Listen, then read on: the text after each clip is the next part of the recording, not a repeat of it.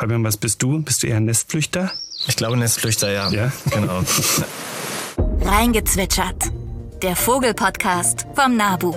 Mit Fabian und Martin.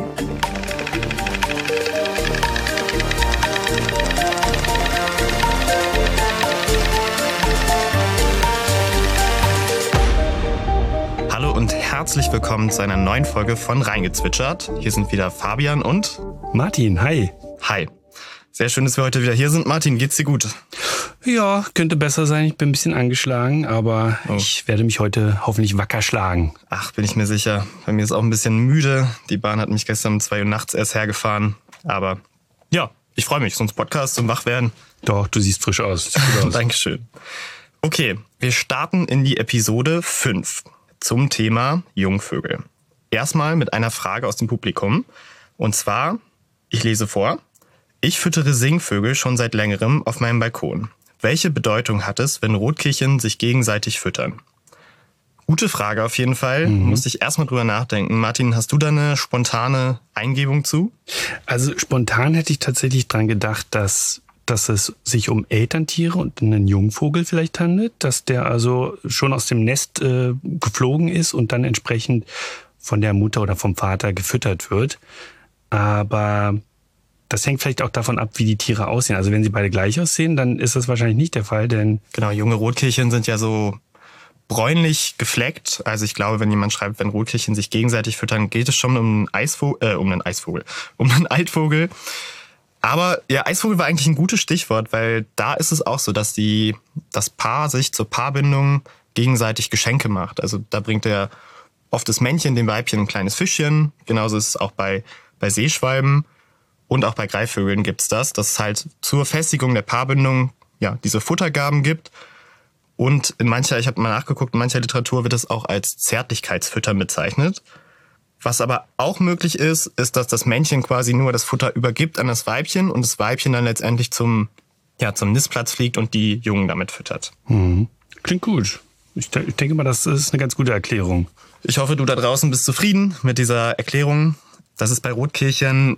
Es wurde manchmal beobachtet, ich habe das mal nachgeschaut, aber es ist eher selten. Also eine, eine sehr schöne Beobachtung. Schön, ja. Ähm, ja, dann führen wir mal das Thema des Tages oder das Thema der Woche ein. Ähm, ja, man könnte das eigentlich fast mit einem Lied beginnen. Äh, alle Jahre wieder kommt das Vogelkind. Ähm, ich singe das jetzt mal nicht äh, aus, äh, ja. Wegen der angeschlagenen. Stimme, ne? Genau, Sonst- richtig. ja. Genau, und äh, wie äh, Fabian schon gesagt hat, wir knüpfen inhaltlich an die Folge zur Paarung an, an die vorletzte Folge. Es geht heute um Jungvögel. Einige von euch haben wahrscheinlich schon die Erfahrung mit brütenden Vögeln auf dem eigenen Balkon oder im Garten gemacht. Und ihr wisst vielleicht ungefähr, Jungvögel haben bestimmte Merkmale. Wir haben das auch gerade schon beim Rotkehlchen angesprochen. Also die haben bestimmte ähm, ja, morphologische Merkmale, die sie von Altvögeln unterscheiden. Und auch im Verhalten sind sie teilweise anders als Altvögel. Und das kann oft dazu führen, dass sie den Eindruck der Hilflosigkeit erwecken, ähm, was aber nicht zwangsläufig bedeutet, dass sie immer Hilfe brauchen. Manchmal ist aber doch Handlungsbedarf ähm, ja nötig und deswegen werden wir heute ein bisschen darüber reden, ähm, ja, was es damit auf sich hat und äh, wie man Jungvögeln helfen, helfen kann. Ähm, ja, und wann man besser die Finger davon lässt. Ähm, ja, das erfahrt ihr heute. Das stimmt. Aber erstmal gibt's die Vogelnews. Die Vogelnews. Ja, heute, Martin, hast du wieder die Ehre mit den Vogelnews. Was hast du, was hast du uns mitgebracht? Ich bin gespannt. Ja, ich habe zwei äh, News rausgesucht, die thematisch miteinander verknüpft sind. Äh, die eine ist eher eine gute, die andere definitiv eine schlechte Nachricht. Welche möchtest du zuerst hören, Fabian? Auf jeden Fall die schlechte zuerst. Okay, dann fangen wir mit der schlechten an. Äh, die schlechte Nachricht kommt aus dem Westen der USA. Dort sind nämlich seit Jahresbeginn 22 tote kalifornische Kondore entdeckt worden und man hat herausgefunden, sie sind an der Vogelgrippe gestorben. Bevor ich näher auf die Schlagzeile eingehe und was es damit auf sich hat, noch ein bisschen vielleicht äh, zu den Hintergründen der Vogelgrippe.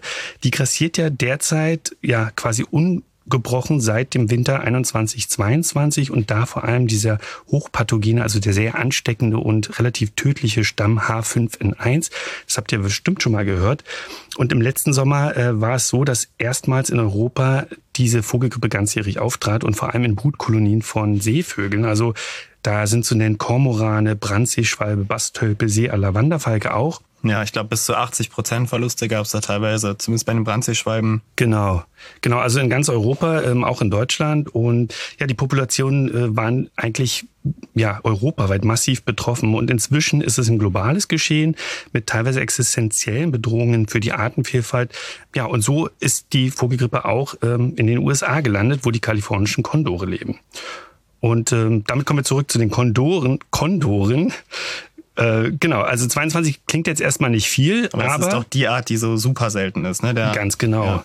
Ähm, ich weiß nicht, ob du die Zahl äh, vielleicht im Kopf hast. Also es gibt insgesamt derzeit 560 Exemplare. Ich hatte so 100 im Kopf dann. Genau, also es sind, äh, sind schon mittlerweile ein bisschen mehr. 350 davon leben in freier Wildbahn und die Art war 1982 fast ausgestorben. Also es gab interessanterweise damals nur noch 22 Exemplare und äh, die Angst geht natürlich um, dass dieses Virus sich jetzt ausbreitet innerhalb der Population und man erwägt sogar eine Impfung gegen die Vogelgrippe bei diesem Kondor. Ja, und damit vielleicht gleich direkt zur guten Nachricht, also verhältnismäßig gut. Ähm, Wissenschaftlerinnen haben nämlich ein Phänomen äh, oder es gibt ein Phänomen und Wissenschaftlerinnen sind auf der Spur dieses Phänomens. Es gibt nämlich ein Indiz dafür, das vielleicht anzeigt, ob ein Vogel eine Vogelgrippeerkrankung durchgemacht hat und diese überstanden hat. Und zwar bei den Bastölpen hat man das beobachtet. Äh, da kannst du vielleicht auch gleich nochmal was dazu sagen, Fabian. Denn seit letztem Sommer äh, verfärbt sich bei diesen Tieren äh, in Europa die Iris. Und zwar ähm, haben sie eigentlich eine helle Iris. Bei manchen Tieren ist die aber schwarz. Also sowohl ein Auge als auch beide oder gemixt. Das hast du, glaube ich, auch live erleben können, ja, oder? Ja, ich war vor zwei Wochen auf Helgoland und da kamen die Bastölpe auch wieder an an den Brutfelsen und waren am Nist bauen. Die ersten saßen auch schon auf den Eiern. Und das war ganz verrückt. Also normalerweise wirklich so eine hellblaue, I also hellblaue Iris und so einen kleinen, nur eine kleine Pupille und auf einmal haben sie ganz schwarze Augen. Manche Individuen hatten beide Augen komplett schwarz. Es gab sogar welche, die auf dem einen Auge eben eine blaue Iris hatten und das andere komplett schwarz. Es sah sehr verrückt aus. Es wirkte aber so, als, ja, also sie hatten auch ihre, ihre Partnerin oder ihren Partner da und haben sich gekrault, haben Nistmaterial angeschafft. Also es wirkte so, als wären sie nicht nicht beeinträchtigt, aber das muss natürlich eine, eine, Untersuchung ergeben. Ganz genau. Also da ist man, da ist man noch dran. Auf jeden Fall. Was man aber schon nachweisen konnte, ist, dass diese Tiere tatsächlich Antikörper gebildet haben gegen die Vogelgrippe. Das heißt also, sie haben diese Krankheit durchlaufen und äh, sind jetzt hoffentlich erst einmal immun. Das ist auf jeden Fall eine gute Nachricht. Da denke ich jetzt so als Laie, okay, vielleicht, also als Medizinlaie, vielleicht könnte man ja dann irgendwie die Antikörper von denen für die anderen Vögel benutzen oder sowas? Ja, das ist das, ja, das wäre ein interessanter Ansatz. Also es geht ja auch die Frage um nicht nur, ob man die kalifornischen Kondore impft, sondern auch zum Beispiel Geflügel. Da ist mhm. es ja auch ein großes Problem in der Geflügelzucht. Da ist es relativ einfach, möchte ich jetzt mal so ja, sagen, in Anführungsstrichen. Da gibt es eine wirksame Impfung, ne? Da gibt es eine wirksame Impfung, die kommt natürlich auch mit ein paar Nachteilen. Also man kann nicht immer sehen, ob die Tiere auch wirklich geschützt sind. Aber das ist natürlich für Wildvögel äh, nicht immer so eine Option wie zum Beispiel beim kalifornischen Kondor, wo wir ja eine relativ übersichtliche Zahl von Tieren haben. Also da muss man definitiv noch anders ran. Wenn wir jetzt gerade bei der Vogelgrippe sind, da stellt sich ja immer die Frage, ist es jetzt für, muss ich da jetzt Angst vor haben? Ist es jetzt für mich und für alle Zuhörenden draußen eine Gefahr? Also Ein Kondor wahrscheinlich nicht. Wer klettert ja. auf ein Kondornest, aber. Also akut erstmal nicht. Äh, man sollte natürlich vorsichtig sein, wenn man zum Beispiel mit dem Hund unterwegs ist an, an der Küste und man findet veränderte Vögel, dann sollte man also sich und den Hund äh, besser fernhalten und das am besten melden an die Behörden. Ja, total spannende Informationen, gerade mit dem Bastelpe. Das macht ja echt ein bisschen Hoffnung. Wenn ihr dazu mehr lesen möchtet, dann schaut bei unseren Shownotes vorbei und da könnt ihr die Artikel finden. Thema der Woche. Ja, kommen wir zum Thema der Woche, Jungvögel. Ähm, ich weiß nicht, wie das bei dir ist, Fabian, aber für mich war das immer ein Kindheitstraum, ein Wildvogel großzuziehen, zu zähmen, zu besitzen, was ja eigentlich total doof ist. Und das ist nicht nur eine schlechte Idee, sondern ja auch gesetzlich verboten, denn gemäß Bundesnaturschutzgesetz ähm, dürfen Jungvögel nur aufgenommen werden, wenn sie verletzt oder krank sind und dann auch nur vorübergehend. Also die müssen dann auch wieder raus. Das stimmt, aber ich meine, die, diesen Traum kann ich schon verstehen, dass man seine Hand ausstreckt und da kommt ein, ein Vogel angeflogen. Aber hattest du einen speziellen im Kopf? Äh, ja, eher schon so ein äh, Kolkraben. so ein Kolkraben, okay. Also irgendwas Rabiges, was äh, schön intelligent ist. Also ja, das ist jetzt ohne, ohne Wertung natürlich, ne? aber das sind ja. schon tolle Vögel. Okay. Ja, auf jeden Fall, was Martin gerade schon sagte, nur vorübergehend und auch da ist sehr viel Fachwissen notwendig, um so einen ja, verletzten Vogel oder vor allem Jungvogel großzuziehen. Dafür braucht man spezielles Futter, spezielle Utensilien, auf jeden Fall sehr viel Zeit und oft auch Geld. Also manchmal ne, braucht man eben, muss viel Futter kaufen. Ja, muss sich die Zeit nehmen können einfach. Und ja, ich glaube, das größte Problem, so wäre es zumindest bei mir, diese, diesen Drang, den Vogel zu verhätscheln. Ich glaube, das finde ich so die größte Schwierigkeit, mhm. weil ne, man möchte dann irgendwie so den häufigst angucken und füttern. Und das ist eben nicht so zielführend, wenn man den nachher wieder erfolgreich auswildern möchte. Da haben wir vielleicht mal ein, zwei Vögel bekommen. Ich weiß nicht, Martin, wie es bei dir aussieht. Ich habe mal so ein, zwei kleine Jungvögel bekommen. Ja, ich auch, leider. Aber da sind wir keine Spezialisten und deshalb haben wir uns Hilfe geholt und wir haben drei verschiedene Spezialisten und Spezialistinnen von den Wildvogelstationen verteilt auf Deutschland. Die werden wir gleich noch vorstellen, interviewt und diese Interviews für euch mitgebracht. Genau, und die äh, Expertinnen äh, waren so nett und teilen ihre Expertise und ihre Erfahrung mit der Wildvogelaufzucht mit uns. Und wir haben zum Beispiel mit Gabi Schulemann-Meyer geredet. Sie arbeitet für den NABU Naturgucker und ist seit 20 Jahren auch ehrenamtlich für die Webseite wildvogel.org tätig. Und wir haben sie zum Beispiel gefragt, welche ungewöhnlichen Arten bisher bei ihr dabei waren. Manchmal kommt es vor, dass einem ein Wildvogel gebracht wird oder ein Jungvogel, den man zunächst überhaupt nicht zuordnen kann, obwohl man entsprechend viel Erfahrung hat. Manchmal stellt sich dann heraus, dass man es mit einem Vogel aus einer Rassezucht zu tun hat, einem, weiß ich nicht, jungen Goldfasan oder ähnlichem, was man jetzt vielleicht nicht unbedingt sofort erwarten würde, dass die draußen in der Natur rumlaufen. Und man fragt sich dann schon, wie sind diese in Not geratenen Tiere dort überhaupt hingekommen? Aber letztlich ist das egal, man versucht zu helfen. Ja, sehr interessant. Mit den, ja, ich hatte auch mal so ein Stieglitz-Kanarienvogel-Gemisch. Mhm. Also ein Hybrid. Ja, genau. Wow, interessant. Ja, wir haben auch außerdem noch mit Marc Engler gesprochen. Er ist der Leiter der Wildvogelstation des NABU Berlin und äh, unsere Frage an ihn war, was war eure verrückteste Anfrage? Die Antwort wollen wir euch erst einmal vorenthalten. Das ist der Cliffhanger, genau, ja. Genau. Da müsst ihr ein bisschen durchhalten. Die werden wir euch äh, zum Ende der, des Themas präsentieren. Das stimmt. Und die dritte Person, das war Dr. Daniel Schmidt-Rothmund von der NABU Wildvogelstation in Mössingen. Und da werden wir gleich, der hat uns einige Fragen auch beantwortet. Auf jeden Fall jetzt schon mal herzlichen Dank an alle drei für diese ja, tollen Interviews. Und ich würde sagen, wir fangen aber mal mit ein paar Grundlagen an. Definitiv. Also grundsätzlich ist ja da die Frage, was ist zu tun, wenn man einen in Anführungsstrichen verwaisten Jungvogel findet. Und dafür ist es natürlich erst einmal gut zu wissen, was ein Jungvogel überhaupt charakterisiert und was äh, eine Aussage darüber zulässt, ob dieser überhaupt verwaist ist. Denn unterschieden wird biologisch erst einmal zwischen grundsätzlich zwei Typen von Jungvögeln und das sind Nestflüchter und Nesthocker. Fabian, was bist du? Bist du eher ein Nestflüchter? Ich glaube Nestflüchter, ja. Ja. Genau. Also wie Wartvögel oder auch Hühnervögel. Bei Rallen kommt es auch vor und ich glaube, das bekannteste ist Enten. Wenn man irgendwie am Teich so eine kleine Entenfamilie sieht, die haben direkt so ein Downkleid. Also ich sag mal, die sind direkt niedlich und schwimmen dann da rum. Und sie sind oft nur nach dem Schlupf direkt unterwegs oder vielleicht mal einen Tag noch, noch in der Brutstätte und dann geht's auf eigene Safari und die halten sich aber, also sie sind noch nicht selbstständig, die können ja auch noch nicht fliegen, sie müssen auch noch ja, den Schutz der Elterntiere haben und noch viel von denen lernen. Aber das wären Nestflüchter, die mhm. nicht, nicht ne, schon, schon mobil auf die Welt kommen. Genau, das Gegenteil dazu, sage ich jetzt mal, ist der Nesthocker. Das sind, das betrifft vor allem die Singvögel, aber auch die meisten anderen Vogelarten. Und das sind auch die, die man meistens findet. Ähm, also wenn es um verwaiste oder vermeintlich hilflose Tiere geht, dann äh, handelt es sich um Nesthocker. Und was besonders ist bei denen ist, wenn die also zur Welt kommen, aus dem Ei schlüpfen, dann sind die noch nackt und blind und ganz hilflos und müssen von den Elterntieren gehudert werden. Also sie müssen gewärmt werden, sonst äh, kühlen sie also relativ schnell aus. Und ähm, diese Tiere verlassen das Nest ab einer gewissen Größe erst, was äh, ja, meist damit zusammenhängt, dass es einfach zu eng wird im Nest äh, für die vielen Jungen. Und dann sind, die, sind sie in der Regel noch nicht flugfähig. Das heißt, sie müssen erst einmal noch ihre Flugmuskulatur trainieren und ähm, Deswegen sitzen sie dann oft in der Nähe des Nestes oder in unmittelbarer Entfernung auf dem Boden oder im Geäst, im Busch oder an einem Baum. Und äh, das gilt natürlich nicht für für zum Beispiel Schwalben oder Segler, die ja direkt aus dem Nest stürzen müssen gewissermaßen. Also wenn die erst noch ihre Flugmuskulatur äh, trainieren müssten, dann wäre das also fatal. Das heißt, die können also schon in einer gewissen Weise fliegen. Das stimmt. Bei den Nesthockern spielen heute zwei Begriffe eine Rolle, und zwar Nestling und Ästling.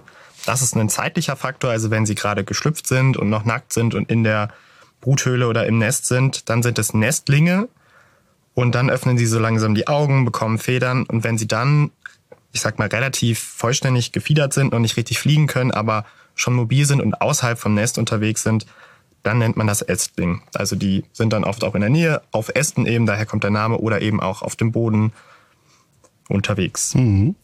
Ja, wir haben Gabi von der Wildvogelhilfe.org gefragt, welche Vogelarten für gewöhnlich als Pfleglinge hereinkommen. Bei den meisten Auffangstationen sind es vor allem die typischen Gartenvogelarten, die häufig reinkommen, was sicherlich daran liegen dürfte, dass diese Vögel im Umfeld des Menschen häufiger wahrgenommen werden, wenn sie denn in Not geraten. Und die Vogelarten, die weiter draußen in der Natur leben, denen begegnen wir entsprechend seltener und dadurch landen sie auch seltener in Auffangstationen. Ja, also sie sagt, meist hat sie selbst auch schon äh, verunglückte Singvögel als Pfleglinge aufgenommen. Sie hat aber auch mal interessanterweise eine Anfrage gekriegt, da stand jemand plötzlich vor ihrer Tür mit einem verletzten, erwachsenen Höckerschwan. Das muss man sich mal vorstellen. So ne? unterm Arm sind. Ja. genau, und natürlich hatte sie nicht äh, die, ja, die nötigen Mittel, ähm, diesen aufzunehmen. Und dann hat sie diese Person also an eine nächstbeste ja, Wildvogelstation verwiesen. Wie du schon gesagt hast, wir haben ja auch mit dem Leiter des NABU Vogelschutzzentrums Mössingen gesprochen, Dr. Daniel Schmidt-Rothmund, und wir haben ihn gefragt, wann brauchen Jungvögel eigentlich Hilfe? In den meisten Fällen brauchen Jungvögel Hilfe, wenn sie noch unbefiedert sind und aus dem Nest gefallen sind, weil sie sich da nicht selber helfen können. Sie können sich weder selber wärmen, noch können sie sich vor der Hitze schützen. Sie können sich auch nicht vom Regen schützen, weil sie ja noch kein Gefieder haben. Also das sind die typischen Situationen, in denen Jungvögel Hilfe brauchen. Sobald sie befiedert sind und beweglich, brauchen sie in aller Regel keine Hilfe mehr. Also definitiv kann man überhaupt nicht mehr helfen. Wenn ein junger Mauersegler ausgeflogen ist, dann ist er sofort auf sich selber gestellt und kommt auch alleine klar. Aber eine junge Ente, die aus dem Nest raus ist, die ist noch lange von der Mutter abhängig und will mit ihren Geschwistern losziehen zu Fuß und dann ins, ins Wasser. Also das sind ganz große Unterschiede, die man jeweils berücksichtigen muss. Und da sagt Dani was ganz Wichtiges, was glaube ich heute die Take-Home-Message sein soll. Wenn die Vögel befiedert sind und schon dieses Ästlingsstadium haben, dann ist es in der Regel besser, man lässt sie da. Natürlich, wir werden noch Ausnahmen sprechen, wenn akute Gefahr besteht, beispielsweise wenn es eine offensichtliche Verletzung gibt. Aber auch diese scheinbar verwaisten Jungvögel, da ist erstmal das Beste, den Vogel in Ruhe zu lassen. Genau. Und es gibt ein paar so Merkmale, die einen Jungvögel, Jungvogel als solchen ähm, ja, auszeichnen, einen gesunden äh, Jungvogel. Und ähm, das sind, sind zum Beispiel die Merkmale, die die Fabian gerade schon genannt hat. Also die Hauptfedern sind relativ weit ausgebildet. Ähm, sie sind insgesamt noch ein bisschen kleiner als die Eltern und die Schwanzfedern oft noch kürzer. Sie haben, äh, was man auch oft sehen kann, diese gelben Schnabelwülste die also ja. so in den Schnabelwinkeln ähm, sehr auffällig sind und ja gewissermaßen als Signal für die Eltern dienen, füttern mich. Ja, die sind normalerweise auch so ne, noch so Hautfarben, mhm. die also so hell und haben dann so ein bisschen bläuliche Federn, aber wenn sie den Mund aufreißen, dann guckt man in leuchtend gelbe und rote Farben. Es ist wirklich verrückt, da, wo die Elternvögel denken, jo, da, da muss Futter da, rein. Da muss ich was reinmachen, genau. Und äh, oft haben sie auch am Kopf noch diese ganz süßen, also finde ich süßen äh, Daunenfedern, die denen so eine kleine Krone geben. Ähm, Genau. Und was auch äh, typisch ist für Jungvögel ist, sie sind noch sehr akustisch aktiv. Also sie, sie ja, benutzen Bettelrufe, um natürlich auf sich aufmerksam zu machen. Und das erweckt oft den Eindruck, dass die Tiere also ähm, ja nach Hilfe schreien oder nach ihren Eltern schreien, was sie natürlich gewissermaßen machen, aber das ist ein ganz natürliches Verhalten. Und ja, sie sind auch oftmals wenig scheu, weil sie kennen ja auch äh, die ganzen Tiere und die Umgebung nicht. Und das heißt, ähm, sie wirken dann oft, ja, vielleicht als wären sie krank und äh, gar nicht in der Lage zu fliegen. Das stimmt. Ich habe sogar einen mal mitgebracht hier mit meiner Soundmaschine und zwar Kohlmeisenjungvögel. Also man sieht manchmal Elternvögel mit Futter im Schnabel, was übrigens schon Brutnachweis ist. Wenn die es selbst fressen würden, würden sie es direkt tun. Und wenn man sie dann irgendwie im Kasten verschwinden sieht, dann hört man es auch oft piepsen. Dann weiß man, okay, die Jungvögel sind geschlüpft und schon da. Ich spiele sie mal. Mhm.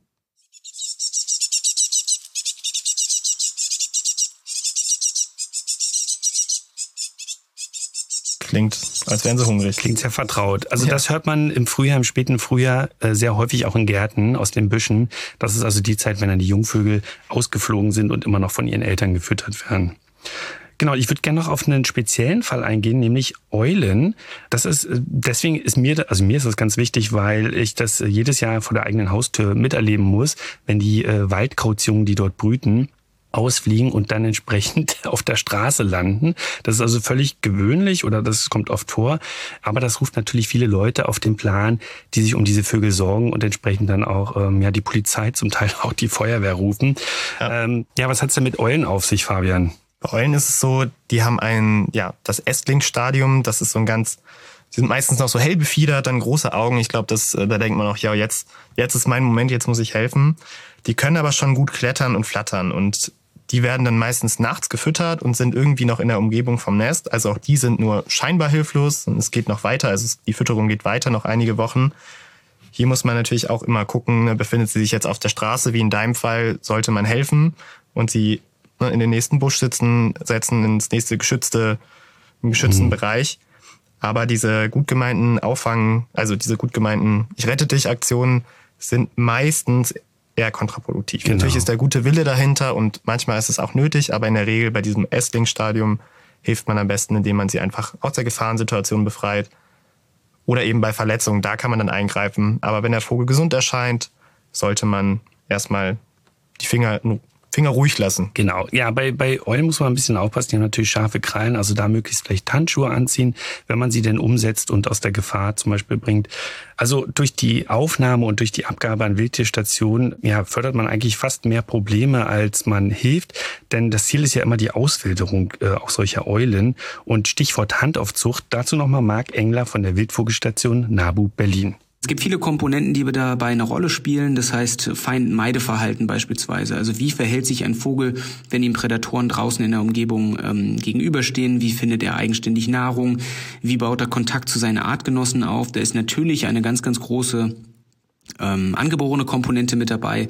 Ähm, nichtsdestotrotz sind sich da viele Studien einig, dass die, ähm, die erlernten Verhaltensweisen eine so maßgebliche Rolle spielen, dass man sich tatsächlich als Privatperson, aber eben auch als Auffangstation oder Auswilderungsstation, wie wir das sind, die Frage stellen müssen, wie zielführend so eine Handaufzucht von Jungvögeln tatsächlich ist. Ja, da sagt er was, was Richtiges. Also Handaufzucht ich weiß und ich würde diesen Drang auch verspüren, dass man diesen Vogel da eben ne, nah bei sich haben möchte.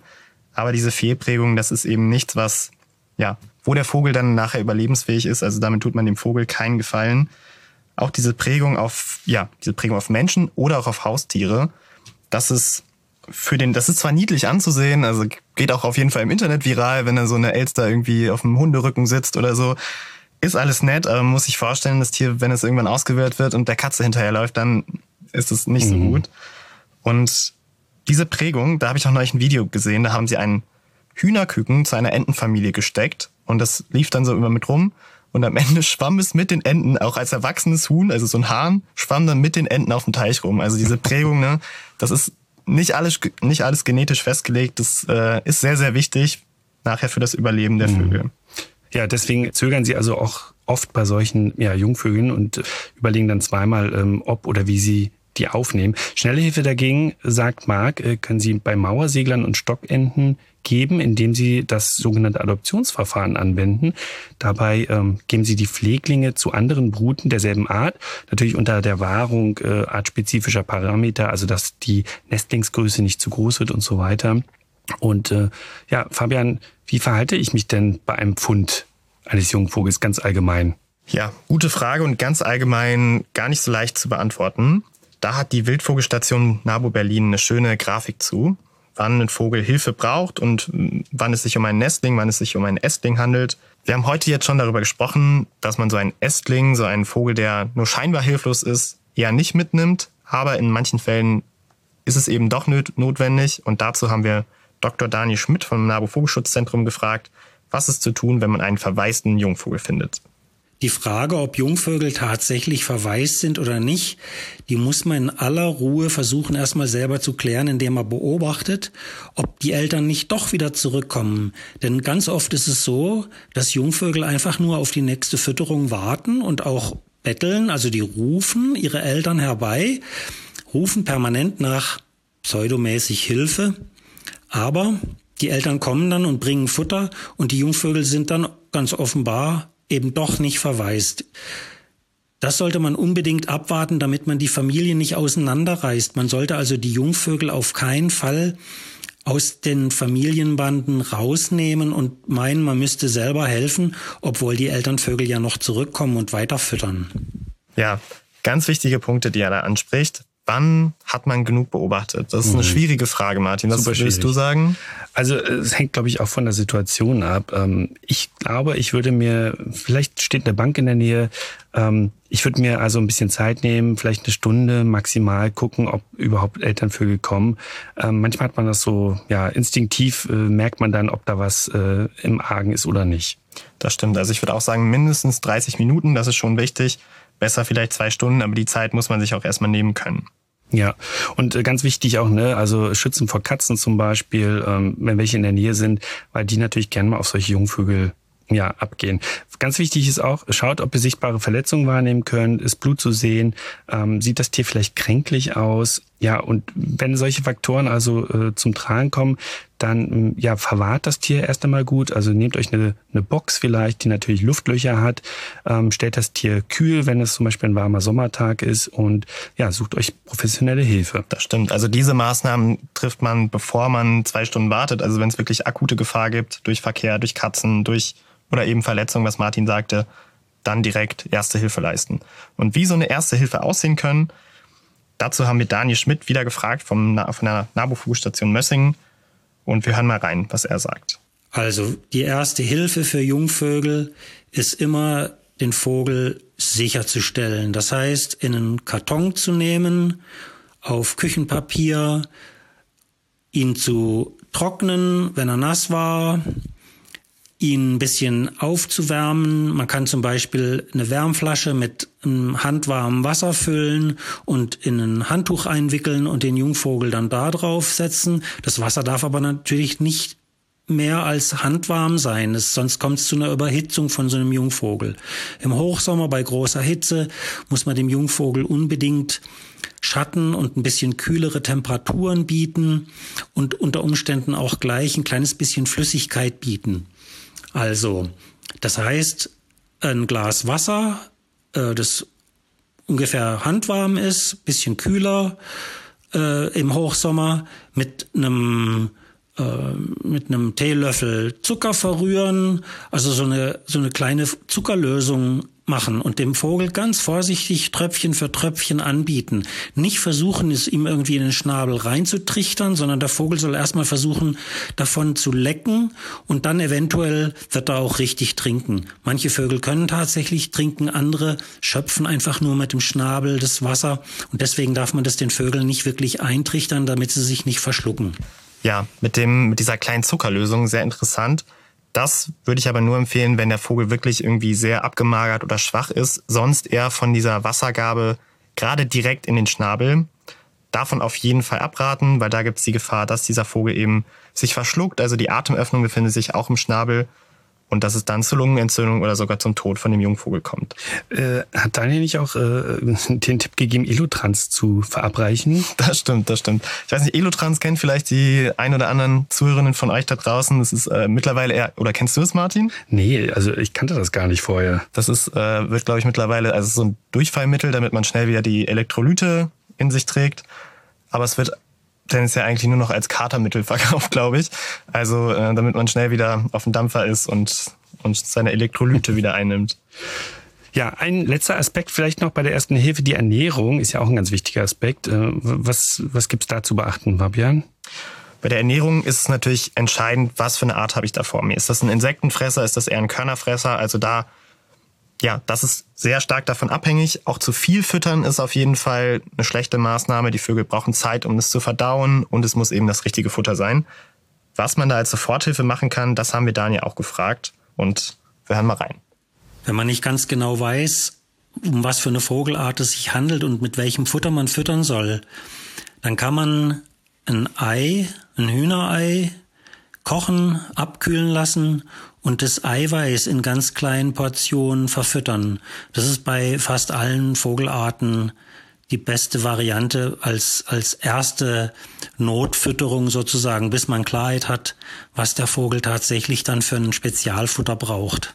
Ja, das waren jetzt ganz schön viele Informationen. Wir halten fest, wenn er schon so befiedert ist, nur aus einer akuten Gefahrsituation befreien. Wenn es Verletzungen gibt, dann dem Vogel auch helfen. Ansonsten erstmal gucken, kommt da nicht wirklich noch ein Elternvogel? Wenn es so ein kleiner Nestling ist, dann braucht er auf jeden Fall Hilfe, also unbefiedert, noch meist mit geschlossenen Augen. Da ist die beste Sofortmaßnahme übrigens zu gucken, gibt's vielleicht, weiß man vielleicht sogar, wo das Nest in der Nähe ist und kann man ihn zurücksetzen. Das ist da die erfolgsversprechende Aussicht für diesen kleinen Vogel. Ansonsten, dieser bräuchte auch Hilfe. Ja, aber an wen wende ich mich, wenn ich jetzt so einen finde? Ich meine, kann ja nicht davon ausgehen, dass ich die Zeit habe und die Ahnung, diesen Vogel großzuziehen. Martin, hast du da einen, einen, Tipp für uns? Genau, also das interessiert euch wahrscheinlich am meisten. Äh, an wen wende ich mich eigentlich? Es gibt diverse Auffangstationen bundesweit, Wildvogelstationen, aber auch Organisationen und Privatleute, Vereine. Äh, da könnt ihr einfach mal schauen, was gibt es in der Nähe. Geht einfach auf nabu.de, da gibt es eine interaktive Liste für Pflege- und Auffangstationen. Aber auch zum Beispiel die Wildvogelhilfe.org hat auch eine schöne Übersicht äh, über solche Teams. Und auch das Team selbst engagiert sich äh, mit Hilfe Ehrenamtlicher. Dort findet ihr auch alle wichtigen Infos zur ersten Hilfe und überhaupt zum ganzen Thema Jungvögel und zu den Hintergründen. Und äh, da ist alles gebündelt. Also eine sehr gute Anlaufstelle. So ist es. Jetzt haben wir ja noch die Frage offen. Was, wer mag ja gefragt, was hat ihn besonders bewegt? Ich habe auch noch eine kleine eigene Geschichte, die möchte ich kurz vorher einbringen, weil die von Marc ist noch ein bisschen schöner. Ich habe mal einen kleinen Eisvogel bekommen tatsächlich. Und ähm, hab da sogar auch jemanden gefunden, der eine nachgebildete Brutwand hat. Also die brüten in so Erdröhren und die den aufgenommen hätte, aber er musste halt die Nacht überstehen. Und ich habe dann versucht, zwar auch Sonntag an der Tankstelle irgendwie noch so Fischzeug zu bekommen, aber das hat er nicht aufgenommen. Und äh, mein Mitbewohner hatte eine Garnelenaquarium mit einem Neon mit Skuriose. Und äh, den habe ich dann gefragt, aber er wollte diesen Fisch nicht hergeben. Kann ich auch verstehen. Und ja. Also der Neon war krank, wenn ich das Der. Neon war schon ein bisschen, ja. bisschen drüber und äh, ja. Ja, also Eisvogel ist schon sehr speziell. Das also da auf speziell. jeden Fall äh, professionelle Hilfe suchen. Und äh, was ich ganz äh, nett fand, äh, wir haben ja alle gefragt, welche Geschichte hat sie am meisten bewegt und alle haben sie eigentlich gesagt, es gibt nicht die eine Geschichte, ja. sondern das Besondere ist im Endeffekt immer, das Tier wieder freizulassen, in die Wildbahn zu entlassen. Das glaube ich gerne.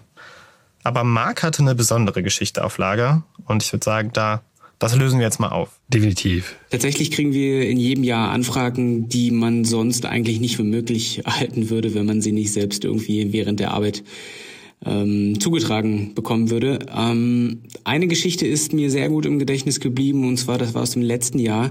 Da wurde uns eine Waltereule gemeldet, die in einer Swimmingpool-Lieferung gefunden wurde. Also ein, eine Poolwanne für den Garten wurde aus Polen, aus Zentralpolen nach Berlin mit dem LKW gebracht und die ja, Käuferinnen und Käufer haben dann also diese junge Waltereule in dem Pool gefunden, völlig durchnässt, ähm, mittlerweile wahrscheinlich bereits zwei, drei Tage unterwegs und haben daraufhin bei uns angerufen, weil sie überhaupt nicht wussten, wie sie mit dieser Situation umgehen sollen.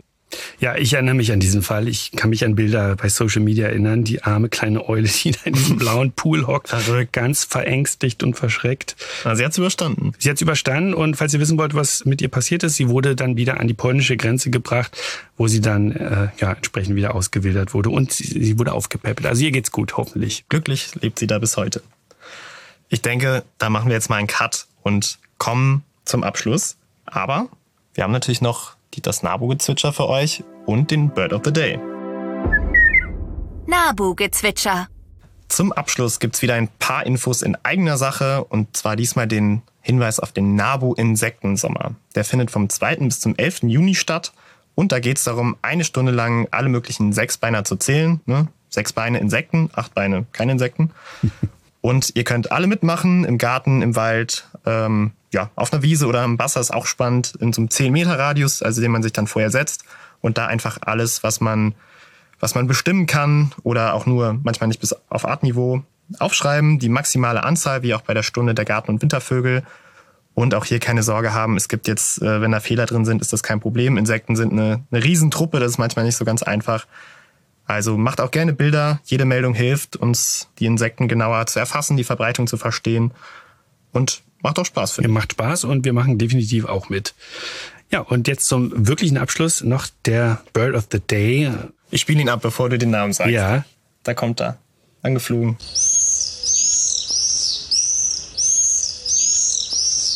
Schön. Wirklich schön. Mein absoluter Lieblingsvogel, mein absoluter Sommerlieblingsvogel.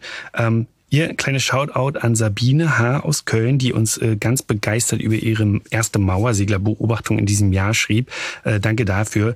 Genau, ganz wichtig, also äh, ganz typisch die Schrie-Schrie-Rufe und ähm, ich möchte auf zwei äh, Aspekte eingehen, noch beim Mauersegler, die ganz interessant sind. Ähm, es ist zum einen ein Langstreckenzieher, der bis ins südliche Afrika fliegt, also über 10.000 Kilometer zurücklegt, One Way. Und äh, er macht eigentlich alles im Flug, außer das Brüten. Also wir hatten das schon in der vorletzten Folge. Die Paarung äh, wird auch in der Luft äh, ja, vorangetragen. Verrückt, ja und ähm, ist ein hochspezialisierter Vogel, der also viele, viele Insekten aus der Luft fängt und äh, dafür also nicht auf den Boden kommen muss. Und ein interessanter Fun Fact, ähm, also er fängt ja das sogenannte Luftplankton und man hat mal gemessen, an einem guten Tag hat ein Mauersegler bis zu 20.000 Insekten und Spinnen gefangen. Wow. Und das, da sieht man mal, wie wichtig es ist, dass wir also eine insektenreiche Umwelt haben, also viele Insekten, viele verschiedene Insekten und wie wichtig also das als Nahrungsgrundlage für diese Vogelart ist. Spinnen kann man übrigens auch aus der Luft fangen. Wenn die Babys sind, dann hängen die sich an so einen Faden und fliegen so durch die Luft. Lassen sich treiben, ne? Das ist dann der Altweibersommer später. Genau. Ja, toller Vogel, auch ganz speziell. Alle vier Zehen nach vorne bei dem. Und ich habe auch mal gelesen, dass der Ruf aus Weibchen und Männchen besteht. Also, dass das Weibchen Sri sagt und das Männchen Schri und das dann zusammen diesen, dieses Duett ergibt. Hm, also, man kann das unterscheiden anscheinend, ja? Gibt es zumindest Ideen. Super. Ja. Martin, ja. lass uns Lass uns aufhören. Ich würde zwar gern weitermachen, aber. ja, es ist immer viel zu kurz, aber ja, alles hat ein Ende, nicht wahr? Ähm, ja, wir freuen uns, dass ihr wieder reingehört habt. Äh, wir hatten wieder Spaß mit der Folge und wie immer, abonniert uns, lasst uns Bewertungen da, aktiviert das Glöckchen genau. und äh, schreibt uns gerne. Wir freuen uns immer über eure Post. Schön, dass ihr da wart. Und das war die fünfte Folge von Reingezwitschert. Macht's gut. Ciao. Das war Reingezwitschert, der Vogelpodcast vom Nabu. Eine Produktion des Nabu. Neue Folgen findet ihr überall da, wo es Podcasts gibt. Übrigens, mehr zum Thema Vogelschutz findet ihr auf unserer Website nabu.de und auf unseren Social-Media-Kanälen.